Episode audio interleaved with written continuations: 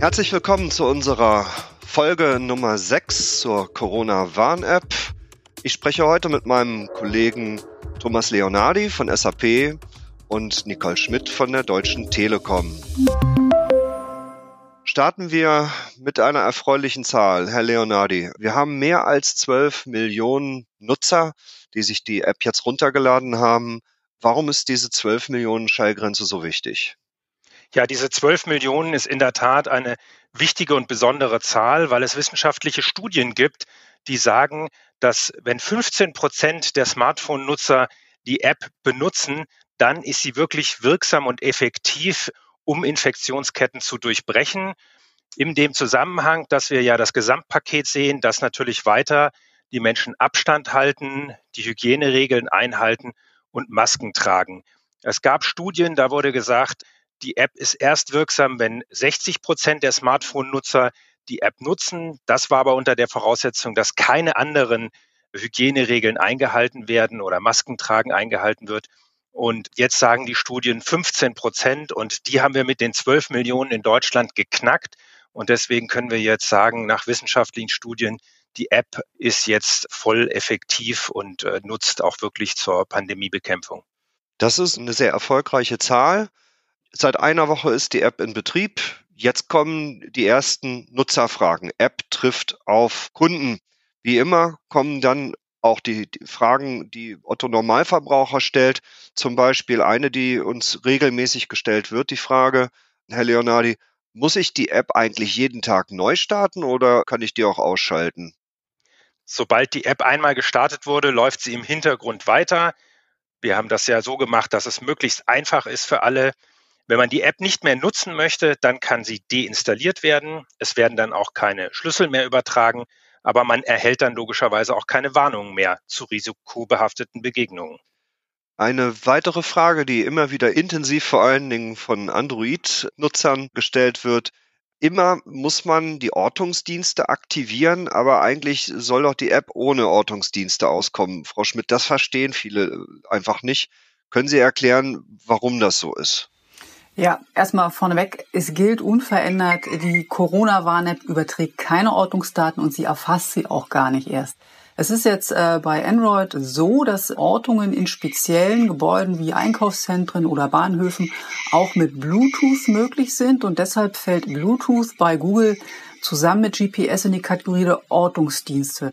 Eine Überprüfung des öffentlich einsehbaren Quellcodes hat aber bestätigt, dass die App keinerlei Ortungsinformationen sammelt. Insofern, man muss hier einmal kurz diesen Schieber betätigen, aber es wird nichts geortet, nichts gesammelt. Das hängt einfach mit der Logik von Google zusammen.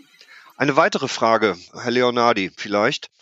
Wir alle haben diese Fehlermeldung Region für Kontaktmitteilung gesperrt, wahrscheinlich bereits das ein oder andere Mal gesehen und uns gefragt, äh, funktioniert die App jetzt überhaupt oder was muss ich hier tun?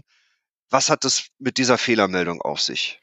Ja, also das ist tatsächlich eine Fehlermeldung, die immer wieder bei Apple-Geräten auftritt, aber sie ist wirklich folgenlos. Sie tritt sporadisch auf und hat keine Bedeutung. Man kann einfach auf OK drücken äh, und das war's dann. Der Fehler ist bei Apple längst äh, bekannt und er wird auch mit dem nächsten Update des Betriebssystems iOS behoben. Äh, dann werden die Nutzer äh, diese Meldung auch nicht mehr sehen. Das wird nicht mehr lange dauern. Frau Schmidt, Fragen tauchen nach wie vor auch bei der Installation äh, der App auf bei Nutzern die suchen dann nach Hilfe und ähm, rufen beim Gesundheitsamt an. Kann das Gesundheitsamt bei der Installation der App helfen, Frau Schmidt? Nee, nein, und da muss ich auch ganz klar sagen, bitte auf keinen Fall wegen technischer Probleme oder Fragen zur Installation beim Gesundheitsamt anrufen. Die Mitarbeiter dort sind dafür nicht zuständig und die haben auch im Moment ohnehin alle Hände voll zu tun, um die Infektionsmeldungen, die jetzt außerhalb der App reinkommen, abzuarbeiten.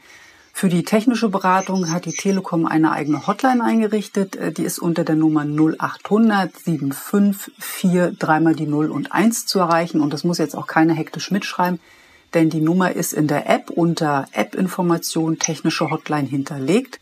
Fragen werden von der Hotline Montag bis Samstag von 7 bis 22 Uhr angenommen, äh, auf Deutsch und Englisch und äh, weitere Sprachen wie Türkisch und Arabisch folgen in Kürze. Also nochmal ganz klar, Bitte nicht bei den Gesundheitsämtern nachfragen. Hier gibt es Spezialisten an den Hotlines, die sich extra und ausschließlich darum kümmern. Das höre ich gerne, denn dann kann ich den Tipp auch an Nutzer weitergeben, die mich regelmäßig fragen, Brauche ich dafür noch irgendetwas? Nein, immer nur an den offiziellen Hotlines anrufen. Eine weitere Frage, die uns immer wieder gestellt wird, ist, äh, ich schaue jetzt täglich auf mein Gerät drauf, bin jeden Tag erfreut und erleichtert, dass es grün hat. Sind dann schon die ersten Infizierten, die sich gemeldet haben, im System drin? Herr Leonardi, wann müssen wir damit rechnen, dass früher oder später dann auch tatsächlich äh, die ersten Nutzer auf einmal, oh Schreck, oh Graus, einen roten Screen haben und eine Warnung erhalten? Also es sind jetzt mittlerweile genügend Schlüssel äh, verfügbar, dass also tatsächlich positiv getestete Menschen in der App sich gemeldet haben. Das heißt, es kann jetzt damit gerechnet werden, dass wirklich Leute gewarnt werden ab heute. Das geschieht nicht sofort, aber sehr zeitnah. Also einmal täglich werden diese verschlüsselten Codes der jeweiligen Positivmeldungen an die vielen Millionen App-Nutzer äh, gesendet. Das heißt, ab heute könnten Nutzer tatsächlich eine rote Warnmeldung auf ihrem Handy sehen. Frau Schmidt, gibt es dazu denn schon Zahlen? Wie viele Positivmeldungen sind denn schon im System drin? Das interessiert uns natürlich am allermeisten.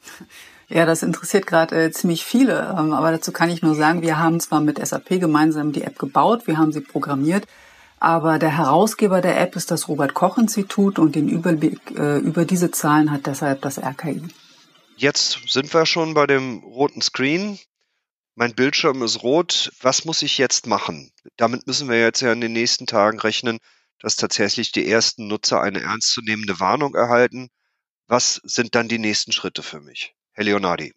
Ja, die Bundesregierung rät den Betroffenen, möglichst zu Hause zu bleiben und sich telefonisch beim Hausarzt zu melden und mit dem weiter abzusprechen, äh, wie man dann das arrangiert, dass ein Test gemacht wird. Man, man kann aber auch Kontakt mit dem ärztlichen Bereitschaftsdienst oder mit dem Gesundheitsamt aufnehmen, um dann zu besprechen, wie verfährt man jetzt. Aber wenn man eine rote Warnmeldung hat, dann sollte man sich am besten testen lassen. Das wäre auch für heute meine Abschlussfrage an Frau Schmidt.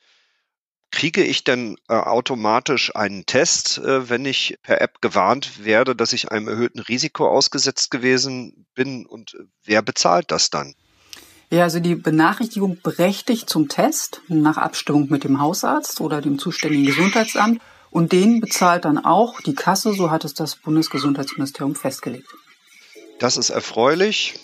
Ich sage für heute, Herr Leonardi, Frau Schmidt, herzlichen Dank für unsere sechste Podcast-Folge. Wir sammeln wieder fleißig in den nächsten Tagen Fragen von Nutzern und melden uns dann, wenn genügend Fragen zusammengekommen sind, mit der Folge 7 zurück. Tschüss. Danke, tschüss. Tschüss. Danke.